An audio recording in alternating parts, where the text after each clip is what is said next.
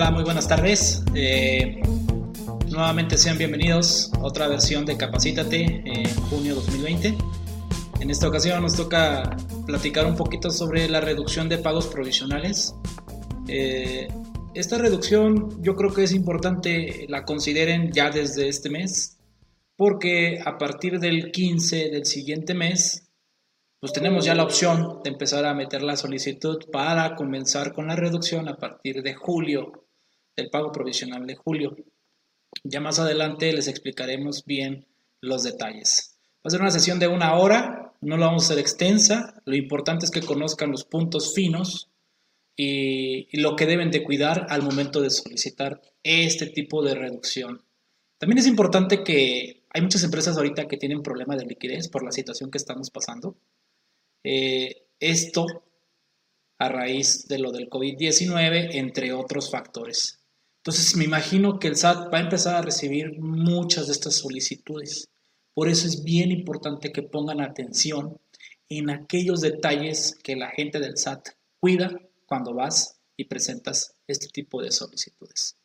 Hasta el momento no se ha pronunciado el SAT en relación a si ese trámite va a seguir siendo en físico o en, línea, ¿no?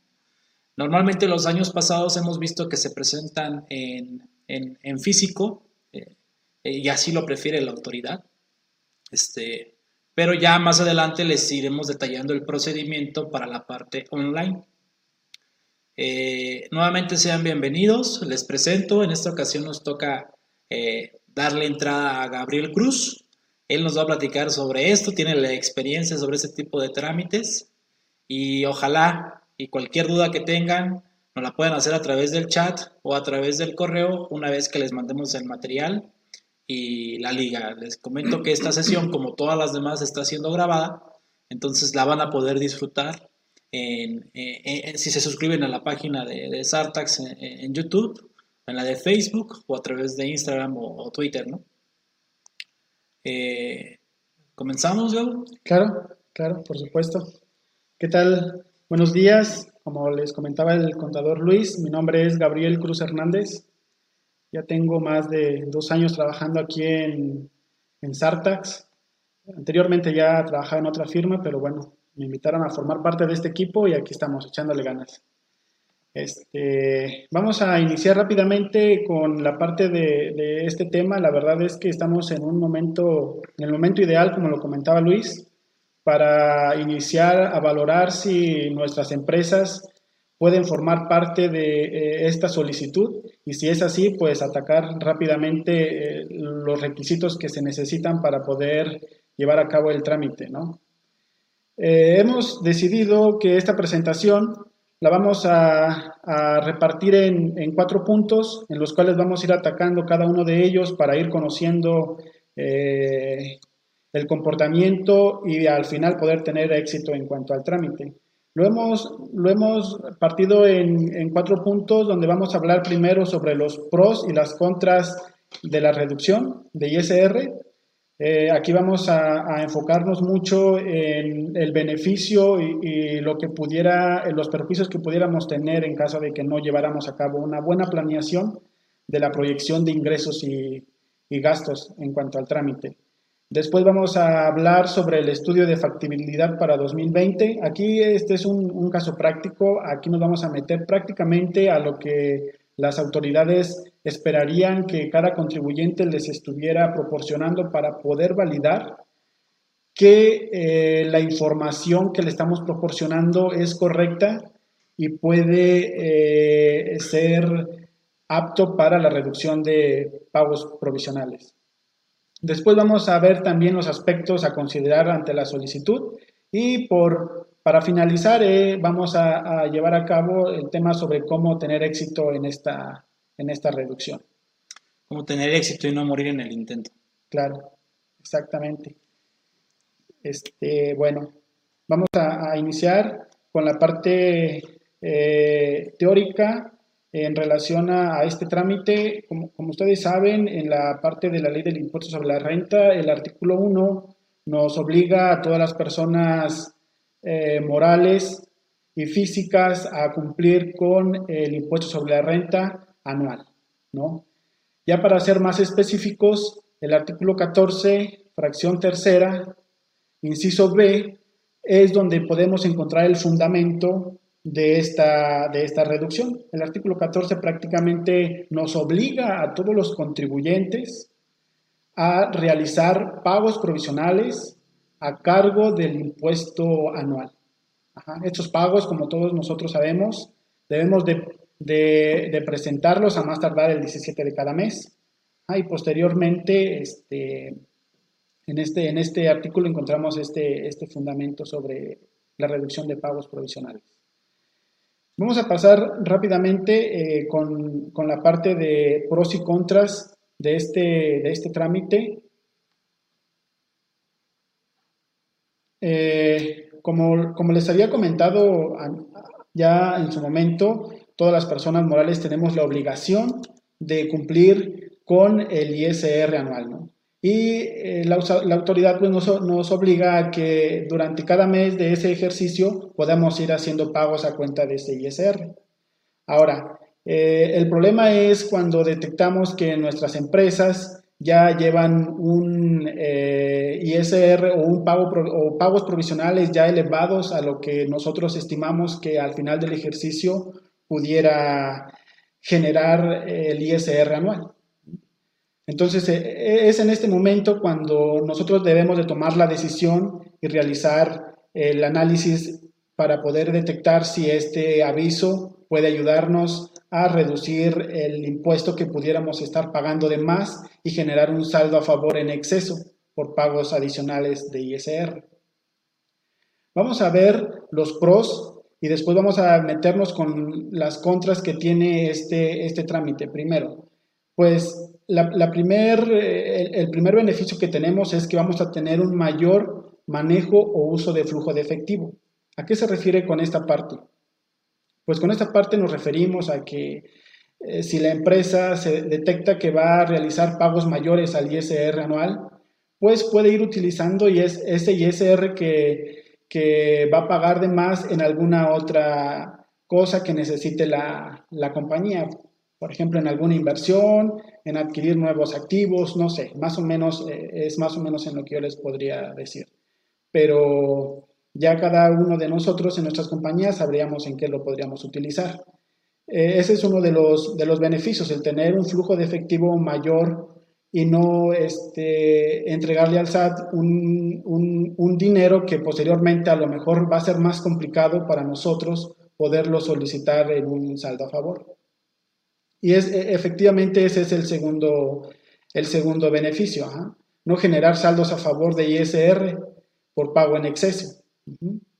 A lo mejor nosotros no realizamos este estudio o no realizamos esta, este trámite y vamos a terminar pagando de ISR eh, el doble a lo mejor de lo que debimos haber pagado durante el ejercicio.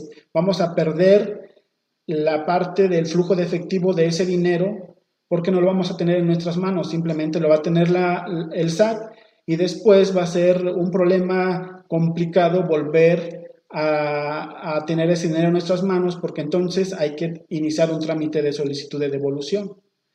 Ajá. Y pues eh, eh, la verdad es que es más complicado para una empresa llevar a cabo un trámite de solicitud de devolución que adelantarse a poder eh, llevar a cabo el trámite de reducción de pagos provisionales. Por eso es muy importante que, tengamos eh, bien en cuenta el beneficio que puede tener el hecho de eh, en este momento anticiparnos a realizar este trámite. Y el tercer punto, pues a lo que les comentaba, evitar este trabajo adicional o esta carga administrativa que las empresas llegan a tener por a lo mejor en su momento no voltear un poquito a, este trámite y seguir pagando en exceso ese ISR que al final nos va a costar, como les comentaba, una carga eh, administrativa. Mejor desde este momento podemos atacar y con, este, y con los requisitos que de, por supuesto son mucho, mucho menores a los que una solicitud de devolución eh, pudiera, pudiera suscitar, ¿no? Parte del ISR es anual, como bien comenta Gabo. Es anual, pero tienes que efectuar pagos provisionales a cuenta del impuesto anual. Solicitar un saldo a favor de IVA es sencillo, su grado de dificultad, pero solicitar ISR ese ya no se vuelve tan sencillo, porque ahí sí es todo un año el que te tienen que fiscalizar para poderte aprobar esa devolución. Lo que Gabo comenta es muy bueno porque pues ya desde aquí ustedes pueden irse anticipando y evitar ese trabajo adicional, ¿no? Claro que con sus asegúnes hay que revisar que al final sí sea factible y eso lo vamos a platicar en el siguiente punto. Ok, bueno, vamos a pasar. Eh, eh, en, términos generales, la parte de este, tener un flujo mayor en la empresa, el hecho de no generar saldos a favor en exceso y evitar la solicitud de un saldo a favor son los puntos más importantes que pudiéramos tener al realizar este trámite. Las contras que vamos a, tener por el hecho de llevar a cabo este trámite, eh, bueno, principalmente es que tengamos una mala estimación de nuestros ingresos y gastos, ¿no? ¿Qué, pasaría si al final del ejercicio fiscal detectamos que los ingresos y gastos no fueron estimados correctamente y tal vez se tuvo que hacer un pago de ISR mayor al que solicitamos? ¿ah? La autoridad, la única forma en cómo, bueno, más bien la forma en cómo va a cobrarse esa parte, pues es mediante eh, eh, resarcirle los eh, recargos y accesorios que pudieran derivar el hecho de pagar un, un ISR menor al que estamos solicitando en la, reducción de pagos provisionales. Esa sería una, una, contra, ¿no? La otra, pues, es efectivamente esa, que con el hecho de tener una mala estimación eh, de costos y gastos, vamos a tener que resarcir a la autoridad la parte de ISR que no cubrimos por el hecho de llevar a cabo este trámite. Ahora, otro de los puntos en contra también es que las autoridades, pues, eh, la respuesta que nos den al trámite que, le, que nosotros solicitemos, pues es incierta. En realidad eh, puede llegar a tardar hasta tres meses en resolver la autoridad. Sin embargo, lo que nosotros como, como firma les, los podemos apoyar y ayudar es, eh, nosotros tenemos un esquema de trabajo en el que eh, tratamos de comunicarnos con la autoridad para eh, facilitar o para más bien para adelantarnos a que llegue a, llegase a requerir información adicional o también para que este, el trámite salga lo más pronto posible y, y, tener con nuestro cliente pues, la certeza de que no nos vamos a ir a lo mejor a los tres meses, ¿no? y también es seguridad para, nuestros clientes que este, la respuesta de la autoridad va a ser más rápida eh, y no llegar a los tres meses, que es lo que el, trámite propone, ¿no? Mm, esas son las contras que, que, pudiéramos tener en el hecho de llevar a cabo este trámite, ¿no? Yo, en lo personal, creo que las ventajas de, en este momento, nuestras empresas lleguen a hacer el estudio en cuanto a si son aptas para este trámite, creo que sería lo mejor, porque estamos en un momento ideal, eh, próximos a, que se llegue el primer mes para aplicar este, este trámite y es el momento ideal también para poder hacer una estimación correcta de nuestros eh, ingresos y gastos, ¿no? Y poder tener, pues al final, éxito en este, en este trámite. Eh, al final de cuentas, el éxito, no, el éxito de, este, de este trámite no recae exactamente en que la autoridad nos dé la autorización de la reducción de pagos provisionales. Yo lo veo más allá, lo veo en el aspecto en el que nuestras estimaciones y el ISR que se, que se entere de acuerdo a la solicitud coincida con lo que al final del ejercicio vamos a reflejar. Ahí entonces sí ya tendríamos éxito. Por eso es que el éxito empieza, el, el éxito de este trámite empieza desde la estimación de nuestros ingresos y gastos hasta la presentación del trámite y hasta la, al finalizar el cierre anual, donde nos damos cuenta que nuestras estimaciones y nuestros gastos coincidieron de acuerdo al ejercicio ya con cifras reales, ¿no? Vamos a pasar ahora al estudio de, este estudio lo vamos a, como es un ejemplo eh, físico, vamos a, dejarlo al final. Vamos ahorita a pasarnos al siguiente punto sobre los aspectos a considerar en este estudio para poder lograr este, que la autoridad nos autorice la, la solicitud. Bueno, más bien nos autorice el trámite. ¿no? Es muy importante que consideremos o revisemos que nuestras empresas no tengan saldos a favor que vayan a prescribir. ¿Por qué?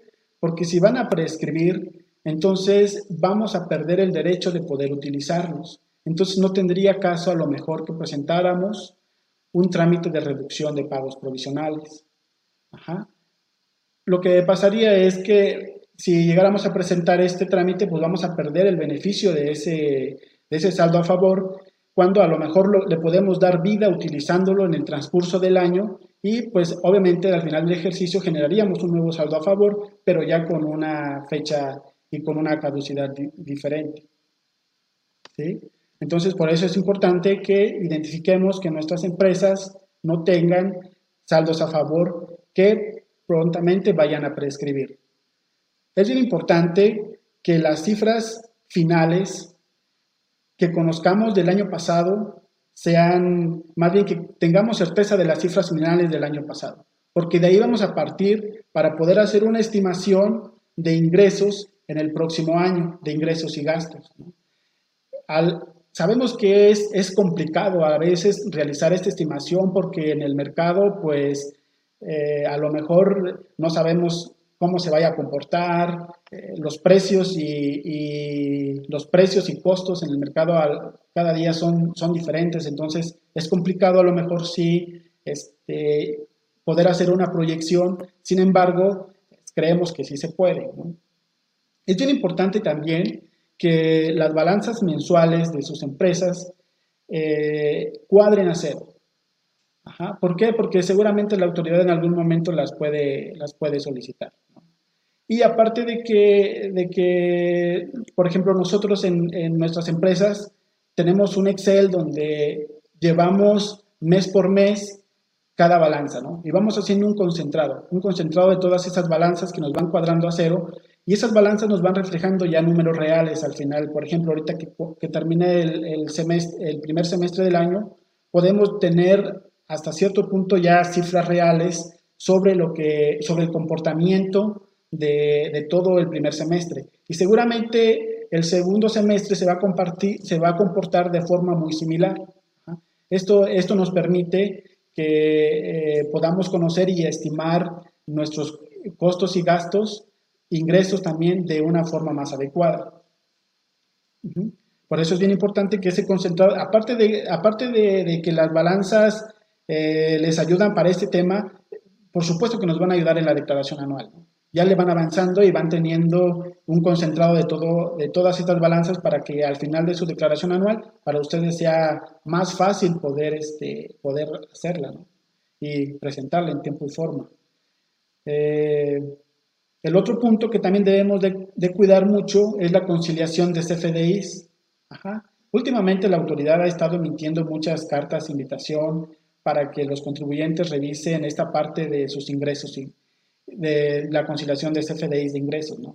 Lo que nosotros también trabajamos mucho es la parte de conciliar la parte contable con la parte, con la parte que la autoridad, con los XML que la autoridad emite, ¿no? Y ahí vamos descartando y viendo las diferencias que van arrojando y el, y el por qué nos arrojan esas diferencias.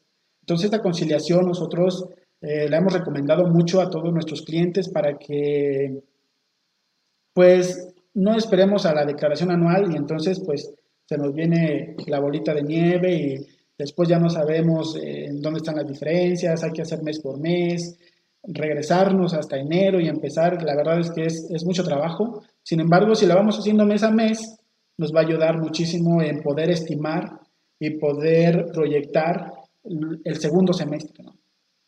Yo digo, sería un poco lógico que vayas y pidas la solicitud de reducción de pagos provisionales de ISR, cuando a lo mejor no sabes si el SAT está viendo ingresos diferentes a los que ya le has declarado. Este, comenta Gabo, es muy importante de que antes de que vayan por esta solicitud tengan certeza de que lo que ya emitieron ustedes a través de XML mínimo como ingresos eh, eso haga sentido con lo que ustedes han declarado respecto a ingresos acumulables dentro de los pagos provisionales 2020 a la fecha. Porque sí, si tú llegas ahorita y dices, ¿sabes qué? Quiero reducción de, porque pues, creo que voy a, y el SAT revisa y, se da cuenta que en realidad en emitidos tienes un 30% más de lo que le estás declarando, este, pues es un hecho que te lo puede autorizar, pero también te puede llegar con la carta de invitación, donde a lo mejor sí procedan esas observaciones de parte de la autoridad y derivado de eso, tu reducción, sí te la hayan autorizado, pero tengas que hacer estos ajustes, ¿no? También el siguiente punto, Gabo, el de estimaciones conservadoras. Ya lo comentó Gabo, una forma de estimar es en base a lo que ha pasado en el año, o la otra es su área de finanzas, en específico va haciendo un estimado al cierre del año y eso ya lo va haciendo a partir del segundo semestre, cada, cada trimestre. Ese estimado nos puede servir para ir viendo cómo van a ir funcionando los ingresos y los costos y los gastos y de ahí ir haciendo una simulación respecto a lo que pasó el año pasado. Este, ya más adelante, este estudio de factibilidad principalmente se basa en estos puntos que estamos ahorita poniendo en la presentación su estudio de factibilidad se va a componer de todo lo que vamos a platicar en los siguientes puntos o apartados. Pero para que tú decidas ir por la reducción de pagos provisionales ISR, estos puntos que están ahorita en su pantalla son los que ustedes deben de tener mínimamente asegurados. Que si dicen, oye, no traigo ningún saldo por prescribir, no lo tengo, ok, palomita, ¿no? Oye, sí lo tengo, entonces evalúa porque a lo mejor la reducción no es viable. Oye, no estoy seguro de las cifras 2019. Está pendiente una complementaria ahorita que están por dictaminarse, ¿no? Pues hagan esa evaluación si las cifras se van a mover todavía considerablemente. Eh, las balanzas, oye, no estoy ni seguro de las balanzas, si están cuadradas o no. Este, también el tema de los ingresos, a eso se refiere el tema de estimaciones conservadoras. Y, la parte del impacto por no deducibles, que ese es el otro punto. Oye, pues, a lo mejor haces una estimación muy, muy bonita respecto al año pasado, ¿no? Ves tu conciliación del año pasado y tratas de simular que va a pasar lo mismo este año y ahí determinas tu impuesto anual que va a pasar ahorita, con lo que llevas del primer trimestre que es real y con lo que llevas estimado del siguiente semestre. Este, pero también hay que evaluar, porque ahorita en, 2000, en 2020 hay disposiciones nuevas que hay que evaluar porque a lo mejor pueden impactar en su empresa como uno deducible, pero también por este tema que estamos pasando ahorita del COVID y todas estas variaciones que no estaban en el año pasado, también hay que considerarlas en este estudio de factibilidad. ¿Por qué?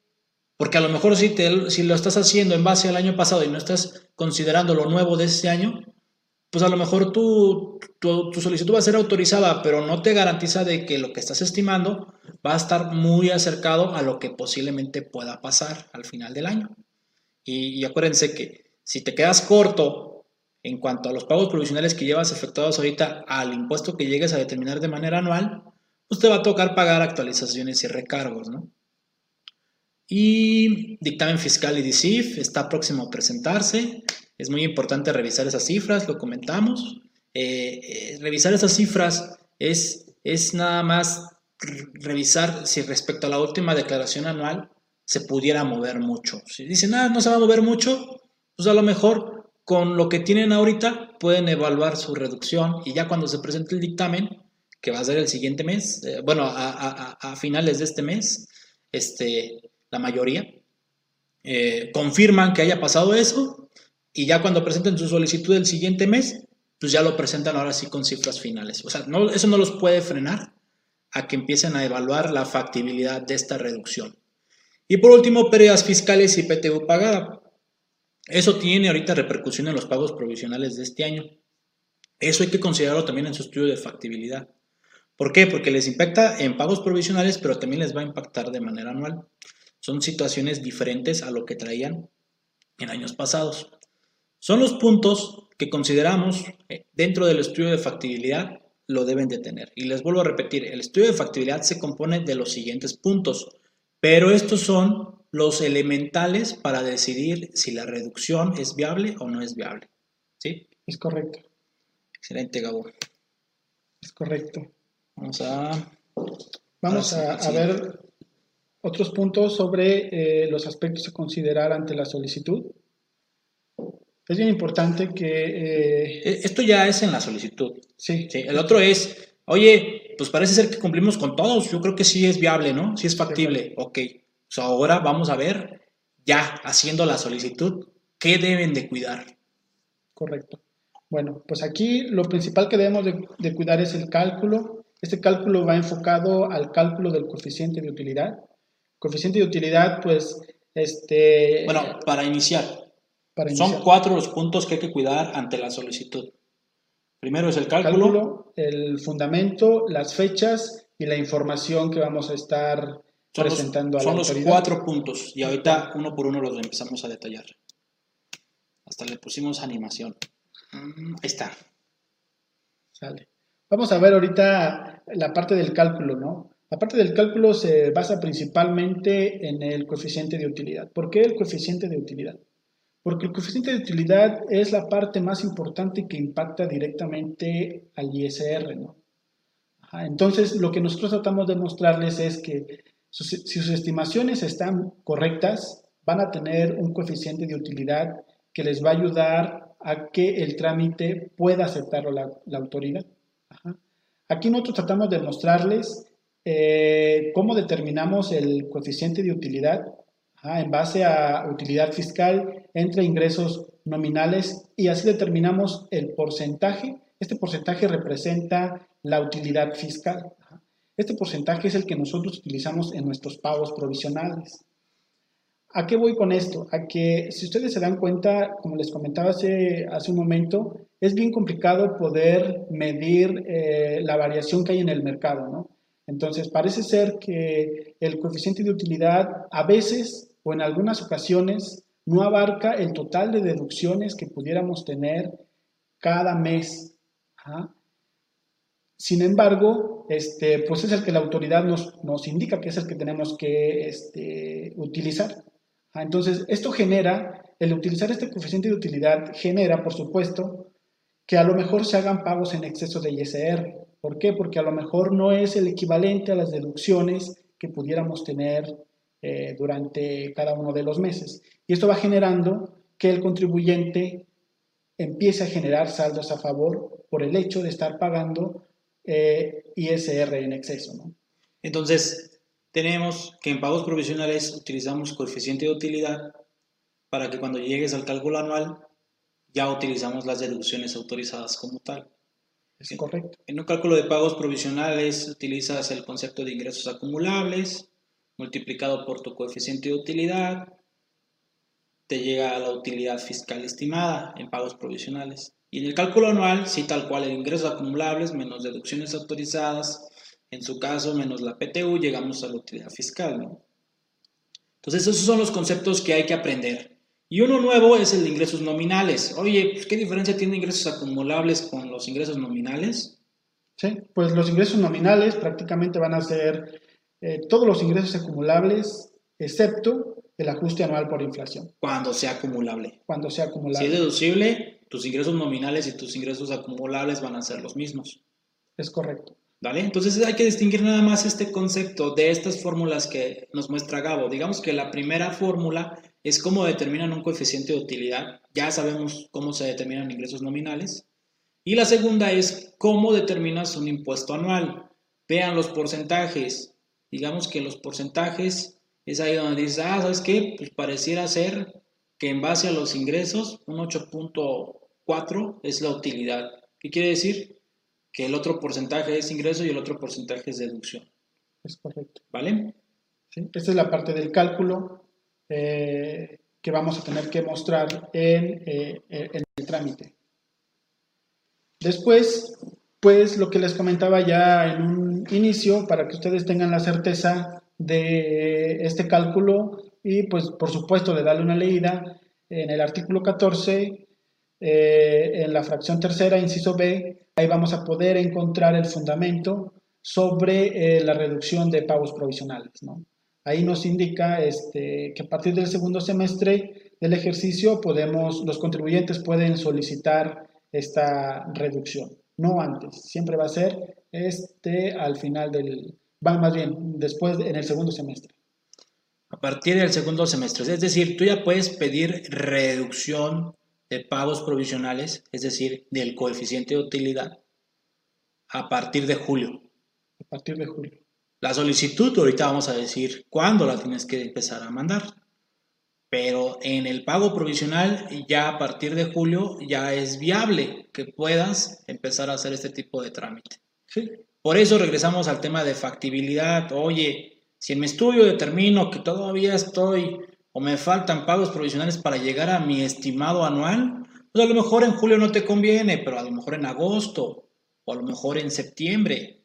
Pero la idea es que desde este mes ya empiecen a monitorear cómo están sus cifras para ver cuál es el mes indicado para empezar con este trámite.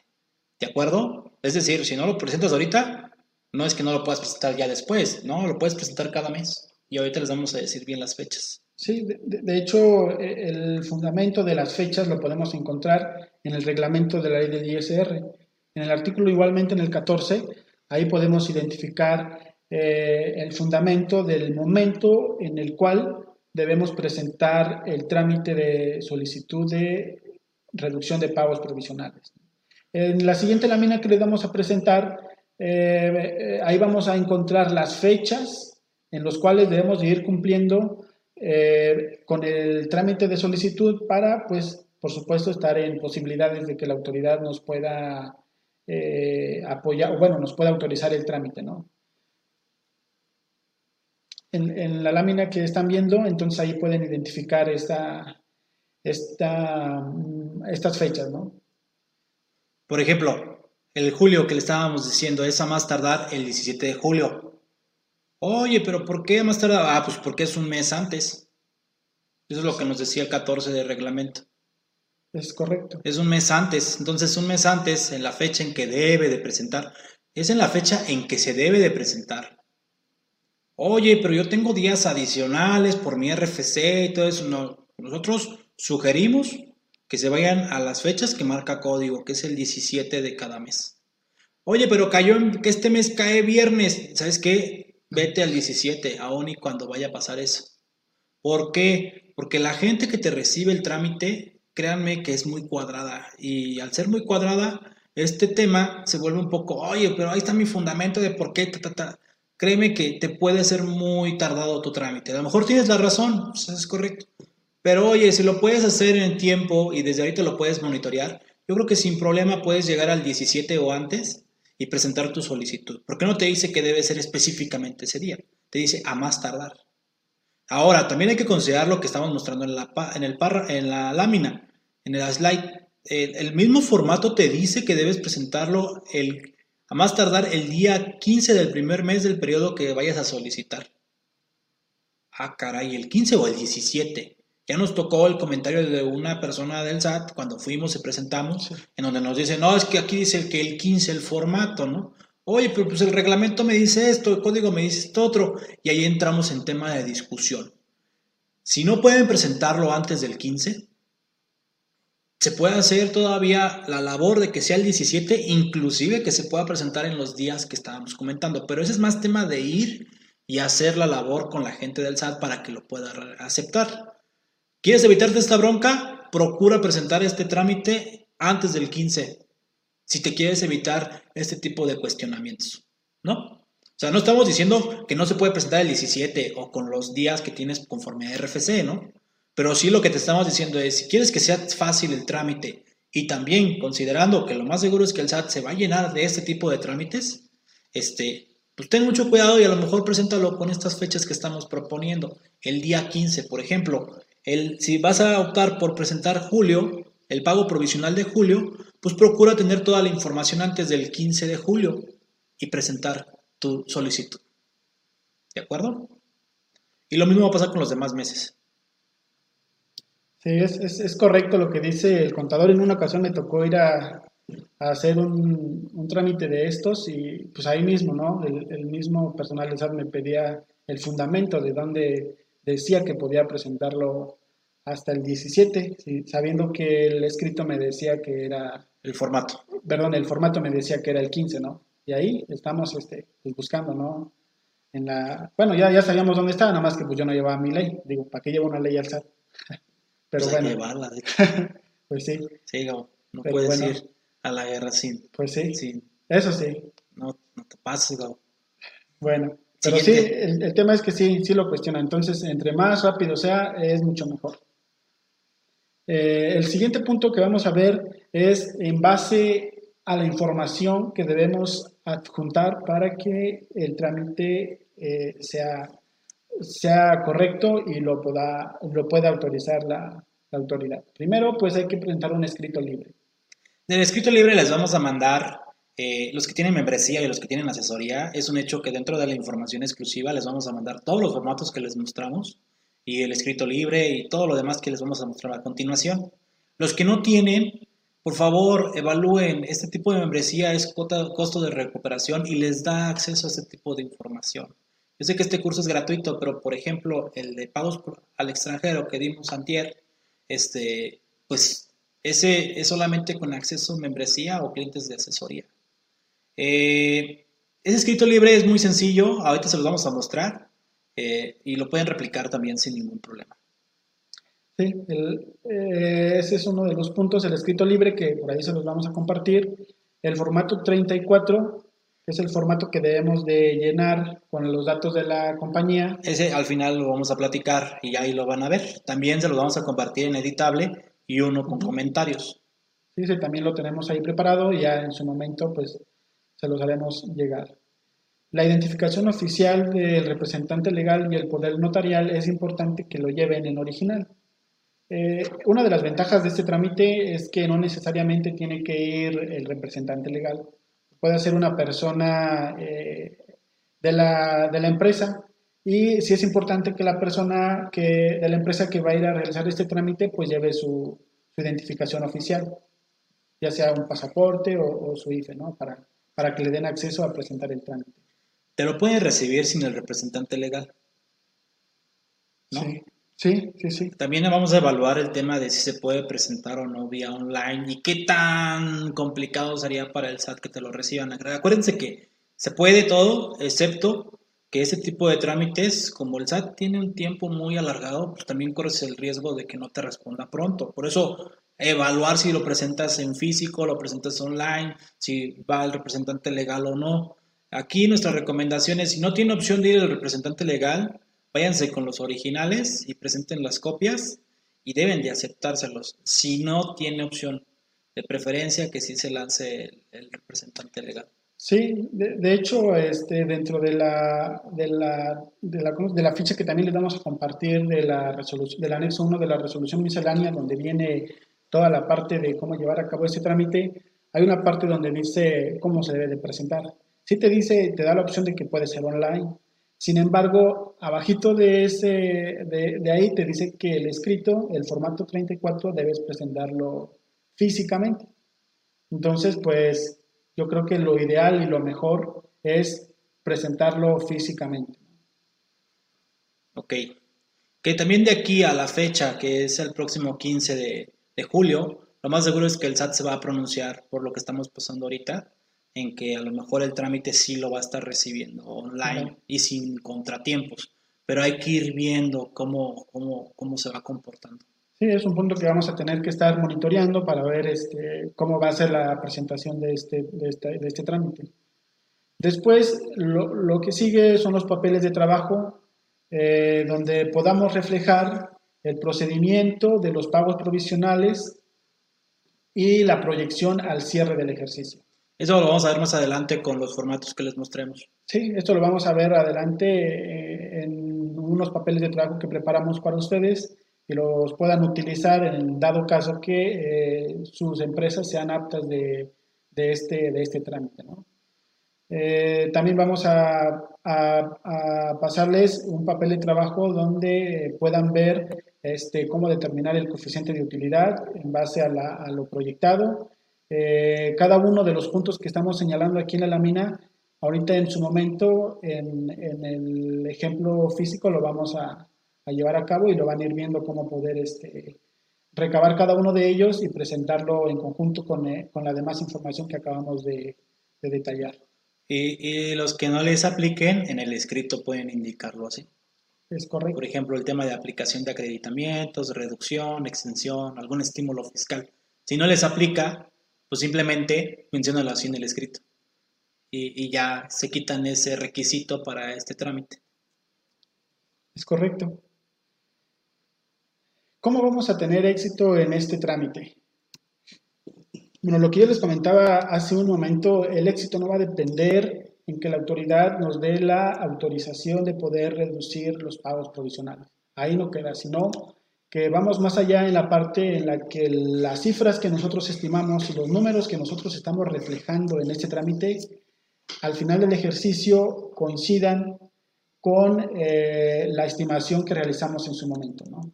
Obviamente que el hecho de que la autoridad nos autorice el hecho de llevar a cabo la reducción de estos pagos, pues por supuesto que es algo, algo bueno para las empresas, ¿no? Pero sería mucho más bueno que lo que le estamos enseñando a la autoridad en este trámite al cierre del ejercicio sea real y se cumpla en ese sentido. Y así tener los beneficios que en su momento les, les platicaba. Es bien importante que, la, que, los contribuyentes tengan claros los pros y las contras que puede derivar este trámite, lo que les comentábamos hace un momento, ¿no? Eh, tener claro que vamos a, vamos a tener ventajas en el hecho de tener un flujo de efectivo mayor por el hecho de no estar pagando tanto ISR. Sabemos que uno de los principales gastos de las compañías es el pago de impuestos cada mes. Ah, ese es uno de los principales gastos. Entonces, si, ayudamos un poco en la parte de realizar este trámite y identificamos que con lo que ya se ha pagado hasta este semestre, hasta este primer semestre, va a cubrir el 100% del ISR anual, pues vamos a tener un flujo muy bueno, ¿no? De seis meses que lo podemos utilizar en cualquier otra cosa que la compañía necesite. Ese es uno de, los puntos, ¿no? El otro es el estudio de factibilidad, lo que les comentábamos. Es bien importante que sus estimaciones sean lo más reales, ¿no? De, hecho, lo preferible es que sean muy conservadoras para que al cierre del ejercicio las cifras que ustedes están reflejando puedan este, coincidir con las cifras reales de eh, ingresos y gastos. Es bien importante que también en el tercer punto eh, consideremos todos los aspectos que señala la ficha 29 de la ley del impuesto sobre la renta del anexo 1A. Era la ficha que les comentaba hace un momento. También esta ficha se la vamos a estar compartiendo. En esta ficha ustedes van a poder encontrar eh, un poquito más, eh, con más información, todo lo que nosotros les acabamos de explicar.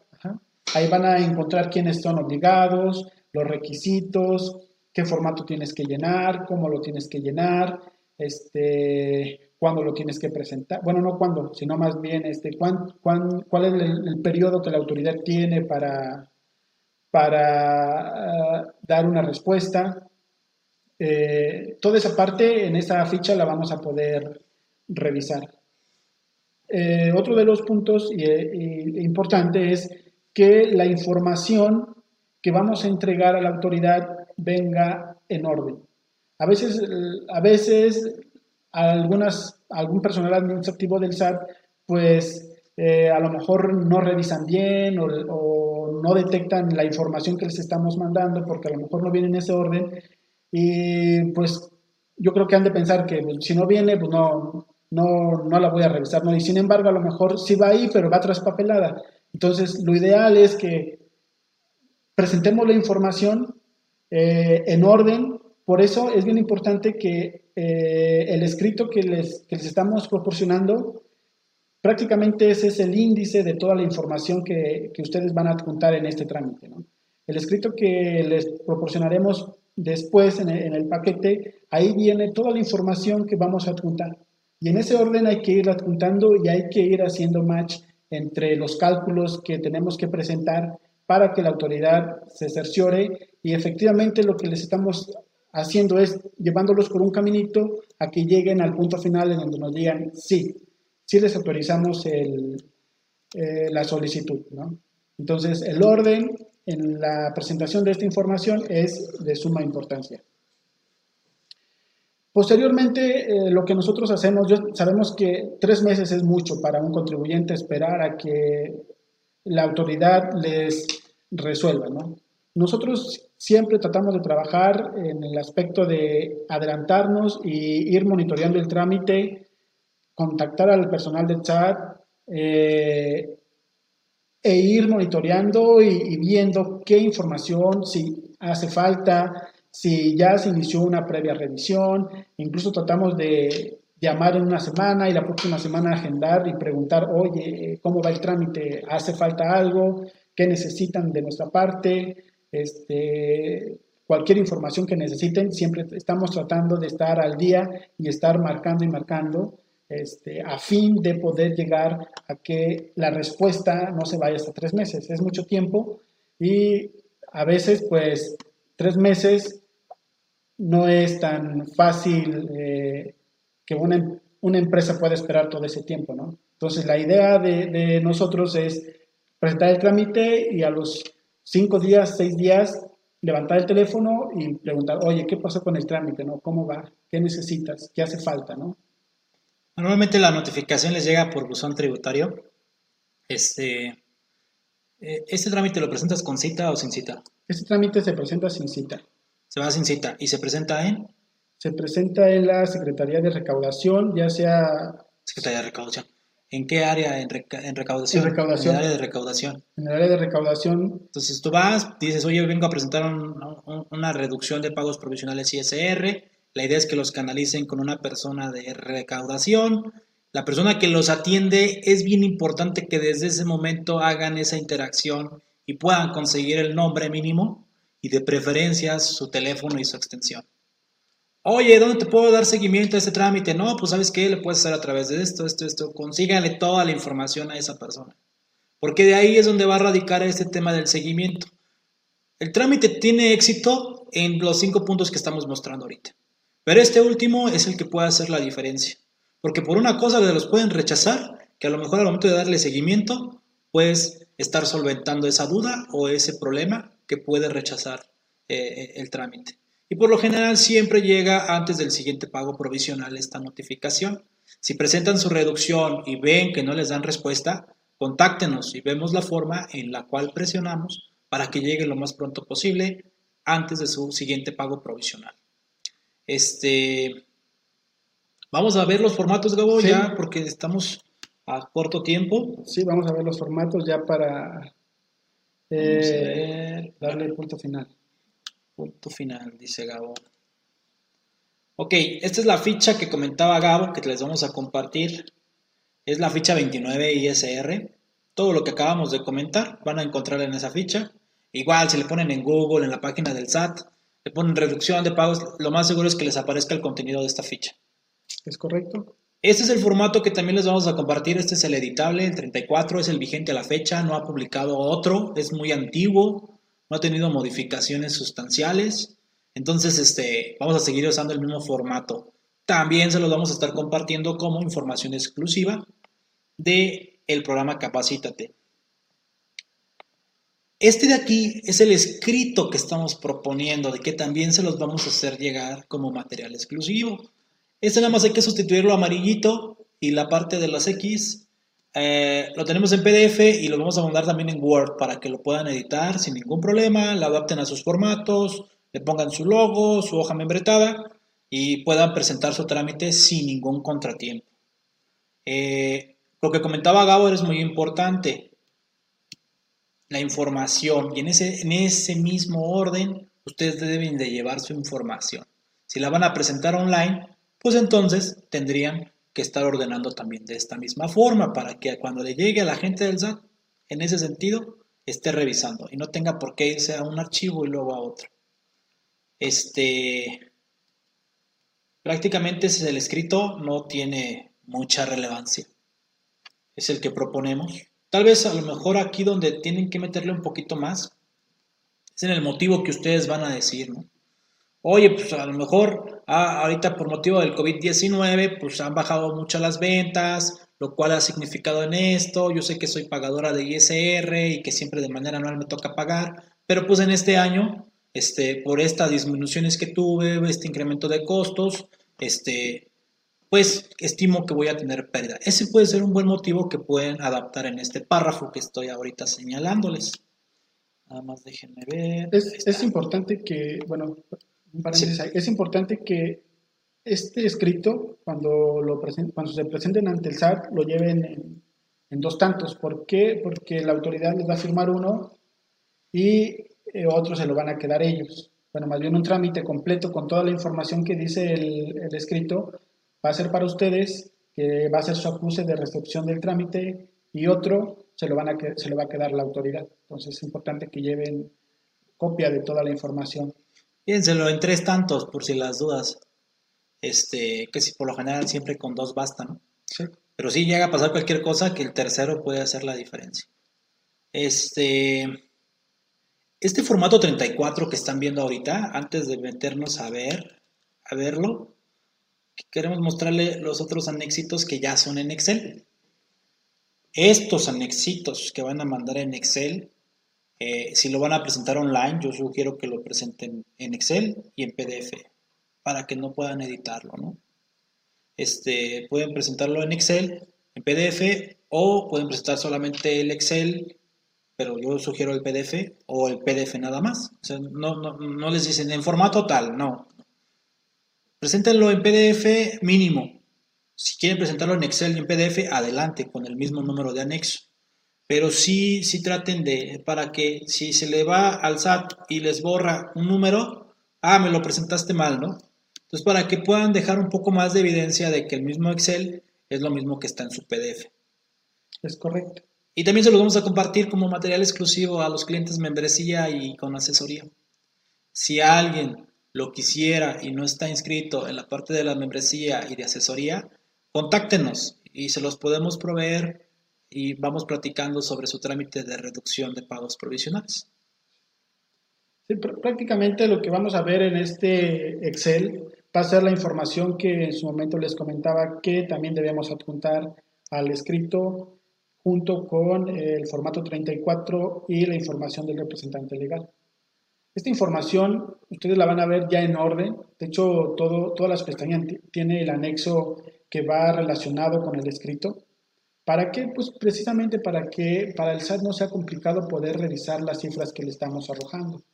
Y pues llevarlos por un caminito al final del día, ellos van a hacer esa revisión y van a poder este, tomar la decisión de autorizar el, el el, el, perdón, el trámite. Sí, nada más explicar qué trae Gabo. Es, eh, en esta parte, en la columna C, es el, acumula, el estimado acumulado.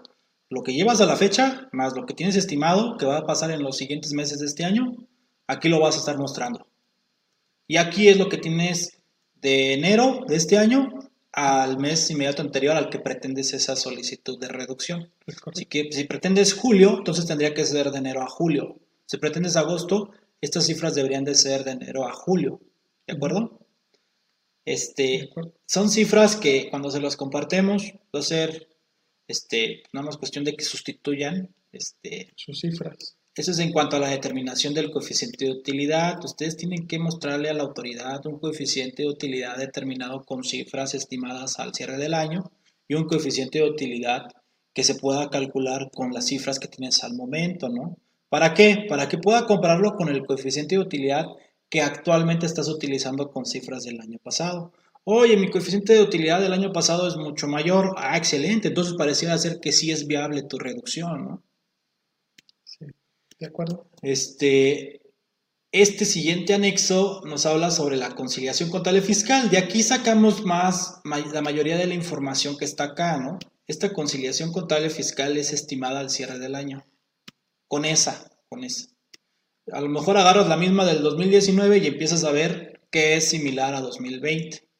Este, lo que no es similar, pues trata de, por ejemplo, en la depreciación fiscal, pues si no quieres hacer un cálculo ahorita estimado, pues multiplícalo por el INPC estimado para este año y, a lo mejor ahí le sacas la actualización a esa depreciación y, y, no te metes en tanta bronca, ¿no? Ustedes saben qué tanto le dan de seguridad a ese estimado anual. Si ustedes dicen, no, es que yo quiero estar bien seguro de lo que estoy estimando, entonces tienes que meterle más tiempo a tu cifra estimada. este, en cuanto a las partidas de tu conciliación contable fiscal. Por ejemplo, ajuste anual por inflación no te va a dar exacto. ¿Por qué? Porque ajuste anual por inflación es eso, anual, no es semestral. Entonces, tendrías que hacer una estimación o hacer un corte a la fecha y considerar que va a ser muy similar el impacto a lo que tienes ahorita o a lo que tendrías al final del año. Este, entre otras partidas. Ustedes conocen sus, sus conciliaciones. Este es un ejemplo que les vamos a compartir. Y miren, aquí por ejemplo, la compañía estima 16 millones de impuesto anual y en pagos provisionales a la fecha lleva 22 millones. Oye, es viable, ¿no? ¿Por qué? Pues porque sí voy a tener un saldo a favor ya desde ahorita. Oye, si todavía aquí vieras un impuesto a cargo, pues a lo mejor no es viable hacerlo en este mes. Hay que ver a partir del siguiente, posiblemente, ¿no? Aquí es donde empiezas a ver tu estudio de factibilidad con estos papeles de trabajo y empiezas a identificar si es factible hacerlo ya o si hay que esperarnos otro mes, otros dos meses más, ¿no? Un resumen de pagos provisionales te da certeza de lo último presentado ante el SAT. ¿Por qué? Porque el SAT cuando te revisa tu, tu solicitud, es un hecho que si tú le dices que hay tanto de pagos provisionales en este, en este detalle, él va a meterse a su sistema y va a revisar que efectivamente sean los pagos que le aparecen pagados, no declarados, que le aparecen pagados. Entonces, es muy importante que te asegures de que lo que vas a mostrar como pago provisional final por cada mes a la fecha es el que ya está pagado y que está, de hecho, en tu cuenta bancaria, ¿no? Como pago. Y estos dos cálculos simplemente es lo que tú ya tienes hasta ahorita, un ejemplo de lo que tienes hasta ahorita, más lo que estimas al cierre del año. Pero con tu coeficiente de utilidad. En todo el año yo estimaría llegar a, todo, a, este impuesto anual, a este impuesto en pagos provisionales. 41 millones. Si sigo con el mismo coeficiente de utilidad. Entonces imagínense, de los 16 millones que estás estimando de manera anual, que tienes aquí, si, te, si continúas con el mismo coeficiente, pues vas a generar un saldo a favor todavía más grande, ¿no? Esa es la idea de la reducción de pagos provisionales. ¿De acuerdo? Y sugerencia es que sigan llevando un pago provisional aún y cuando desacepten la reducción. Sigan llevando este con el coeficiente como lo tienen actualmente y este otro con el nuevo coeficiente para que vayan monitoreando si se van a quedar cortos o no. Este es ya con el coeficiente. Por ejemplo, aquí es lo que se solicita. Como vimos que ya ahorita ya generamos un saldo a favor con lo que tenemos estimado anual, pues entonces estamos pidiendo el 100% de reducción pero pudieran pedir a lo mejor un 10%, ¿no? O un 90% y sí pagar algo de ISR todavía, según sus cifras estimadas. Pero ahorita, como vimos que ya desde ahorita se genera un saldo a favor, pues adelante, ya pueden hacerlo. Hoy a lo mejor, ahorita en el caso que estamos proponiendo, ya tenemos 6, 6 millones de saldo a favor. ¿Qué pasaría si me dijera en lugar de 6 millones ahorita 3 millones de impuesto a cargo? Pues a lo mejor ya lo puedes ir solicitando desde ahorita la reducción y hacer un estimado de un posible coeficiente que te signifique en esos 3 millones que te faltan por pagar, ¿no? Y así ya no te esperas al siguiente, al siguiente mes. Este, porque a lo mejor el siguiente mes te puede dar eh, a pagar más. ¿Por qué? Porque tu coeficiente sigue estando muy alto. A eso me refiero con estudio de factibilidad. De, que eh, de, qué, de qué momento es viable hacer ya esta solicitud de reducción. Y si tiene algún problema para entenderlo o para poder decir si ya es viable ahorita, sin ningún problema podemos evaluarlo con ustedes juntos para ver cuál es el momento ideal una vez que veamos este tipo de cifras y ese tipo de estimados. También hemos participado en presentar este trámite de manera como asesor individual o también podemos presentarlo juntos con la empresa. Es decir, revisar y guiarlos en todo el trámite hasta que reciben su autorización o respuesta de parte de la autoridad. ¿Algo quieres agregar, Gabo? No, prácticamente es, es, este, es todo en relación a los papeles de trabajo que hay que adjuntar en conjunto con los demás. Estos son los papeles de trabajo. ¿Por qué? Porque de esos papeles de trabajo llegarás a este. Es correcto. Este es el formato 34 trae ahorita comentarios, es el que también les vamos a compartir. Y muy rápido para explicárselos. Yo creo que en todo esto no tiene ninguna duda. Nada más hay que poner atención en esto, en lo rojito. Evitar puntos y comas, y si, créanme, hay gente en el SAT que hasta por eso te puede decir, no te lo recibo. Sí, sí. Entonces, evítenlo, eviten sus puntos, comas y signos, para que también no tengan que dar doble vuelta. Eh, eh, llénenlo con mayúsculas, no le hagan el tutti de minúsculas y mayúsculas. Este, las cifras que les hemos mostrado, por ejemplo, aquí van las cifras reales que las, las cifras estimadas que tú propones con el nuevo coeficiente de utilidad, ¿no? Si tú propones que tu coeficiente de utilidad a partir de agosto ya sea cero, pues lo más seguro es que aquí va a aparecer cero, ¿no? Pero si propones que en lugar de punto 33 sea punto 20, aquí debe de aparecer un monto que son de tus pagos provisionales estimados, que no es más que lo que calcules en este último papel con lo estimado. Aquí debería de ir. Es correcto. Y después, aquí debes demostrar el coeficiente que tienes actualmente, es decir, el determinado del año pasado o del último en que tuviste utilidad. ¿Por qué? Porque aquí tienes el coeficiente, este es el coeficiente que estamos estimando bueno, no estamos estimando, que es el que está, está determinado ahorita con cifras reales a la fecha. Estimamos el coeficiente de utilidad que tenemos con las cifras a la fecha. Si estamos solicitando el de julio, entonces estamos estimando de enero a junio, calculando un coeficiente de utilidad.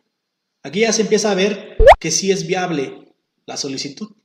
Porque tú ahorita en pagos provisionales estás utilizando .0333 y con lo que llevas ahorita, según las cifras a la fecha, podrías estar calculando un coeficiente mucho menor. Entonces ya desde aquí empiezas a decir, ah caray, parece ser que sí es viable, ¿no?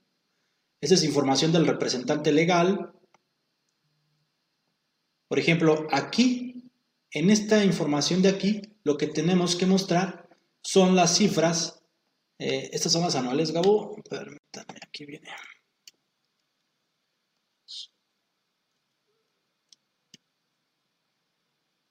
No, es lo mismo. Esas de ahí son las, de las, las, de, las, reales. Vamos a llamarlas las reales, las que ya pasaron ahorita. Sí, es el primer semestre. Es el primer semestre o puede ser el primer semestre más uno, más dos, dependiendo del mes en donde estás solicitando la reducción, ¿no? Aquí estamos suponiendo que es el primer semestre. Aquí lo que sí tenemos mucha, y ya nos tocó, es en el tema del ajuste anual por inflación. La gente del SAT a veces entiende que los ingresos acumulables son los mismos que los ingresos nominales. Si tú llegas a tener ajuste anual por inflación acumulable, yo te sugiero que te lleves dos formatos. Uno con el ajuste anual por inflación aquí capturado y otro sin el ajuste anual por inflación aquí calculado. Sí, sí, sí, nos pasó. ¿Por qué? Porque nos pasó y había una persona que era muy terca donde decía, no, es que este ajuste de la inflación no debería estar, porque si yo divido mi utilidad entre mis ingresos, este, me debe de dar lo que me estás diciendo acá arriba, de .004. Y no le daba, ¿por qué? Porque tenía que quitar el coeficiente de utilidad, que es la mecánica como haces de tu coeficiente de utilidad. Aquí, por ejemplo, estas sí ya son cifras anualizadas. Si se dieron cuenta, en la tabla anterior estábamos mostrando estas cifras, las de aquí, que son las reales. Y al final tienes que mostrar las cifras anualizadas, las estimadas. Al final, si muestro las cifras anualizadas. Aquí están. Sí, es, es lo que el SAT utiliza para determinar el coeficiente de utilidad. Y por último, pues el éxito de su trámite es si X ¿Qué es X? El coeficiente de utilidad del año pasado que estoy usando ahorita en pagos provisionales. Es mayor que Y y Z, tu trámite va ok. O sea, tu trámite puede ser lo más seguro que sea aceptado. Claro. Pero si hay algo en donde X pueda ser menor que Y o Z, aguas, porque sí pudiera ser rechazado. Porque parece ser que no es viable tu trámite todavía. Y, ¿qué es? Y es este coeficiente con las cifras que tienes al momento. De enero a junio, por ejemplo. Lo real. ¿Y Z qué es? Ah, pues la Z es un coeficiente de utilidad estimado con las cifras que tienes de tus cálculos estimados anuales. Estos que pusimos aquí abajo. Por eso aquí ponemos Z es igual a K entre J. Utilidad entre J. Ingresos. Entre I, perdón, es K entre I, no es J. Entre ingresos. Sí, es, Entonces, K es igual a... Esas, esas son las validaciones que el SAT les va a estar haciendo una vez que reciba su trámite. Hay que cuidar eso. También está otra, la utilidad fiscal de K. K sigue siendo la última, las anualizadas. K minúscula, es esta. Esta, multiplicada por el 30%, te va a dar un impuesto anual. Ese 30%, ese impuesto que tú calculas sobre esos ingresos estimados, debe de ser menor que la suma de los pagos provisionales hechos a la fecha. O, o, realmente hechos, que es lo mismo que les estamos mostrando aquí abajo en la conciliación, donde la utilidad fiscal, que este es K, multiplicada por el 30, ah, 16 millones de impuesto anual. Y pagos provisionales efectuados a la fecha 22. Si este llegara a ser mayor que lo que llevas de pagos provisionales, es lo mismo que hace rato les dije. X debe de ser menor a Y y Z. Digo, mayor, perdón. Eh, no sé si quieres agregar algo más, Gabo. No, prácticamente es, es toda la información y todo el proceso que hay que seguir para tener éxito en el trámite. Este de aquí es opcional, estas dos son, pueden ser opcionales. ¿Por qué? Porque estás presentando un escrito, en el escrito estás metiendo este motivo. Puedes agarrar ese mismo motivo y ponerlo aquí abajo, como ustedes gusten. Pero pues prácticamente esto es lo que ustedes deben de cuidar en una reducción de pagos provisionales de ISR. Nuevamente nos ponemos a sus órdenes en los canales de comunicación, a través de donde recibieron la información o la invitación. Este, en caso de que no, aquí viene los medios de contacto, permítanme. Eh, vienen aquí. Bueno, en preguntas y respuestas, esas sí eh, las dejamos a través del chat. Ahorita parece ser que no hay ninguna, pero también si las llegaran a tener, las podemos responder por correo, por teléfono y por los medios que ustedes gusten. Esta es los medios de contacto de nosotros, que tengan los propios, nos pueden contactar directamente o al correo de capacitate.sartax.com.mx, que es de donde reciben las invitaciones para este tipo de cursos. Eh, Gabo, muchísimas gracias. No sé si quieres agregar algo. No, pues este, cualquier duda que tengan respecto al trámite, ya saben, con gusto estamos para apoyarlos y estamos a sus órdenes para lo que necesiten. Bueno, pues muchísimas gracias. Los esperamos el siguiente mes en la versión de Capacítate. Lo más seguro es que seguimos con el plan de prevención fiscal 2020. Estamos viendo qué operación es la que vamos a dar en el siguiente mes. Este, manténganse informados, actualizados. Nuevamente les vuelvo a recomendar la membresía como mínimo y la asesoría, que es la que ya está ahorita teniendo mucho éxito con nuestros clientes. Gracias. No, no. Nada más si van al SAT, llévense su ley. Su ley y su cubrebocas también, ¿no? Porque ahorita, no manches, no sé cómo anda el SAT exigiendo a sus empleados que, que trabaje con las cosas como están ahorita. Pero bueno, nos estamos viendo. Muchas gracias y, nos, y, y, hasta luego. Hasta luego.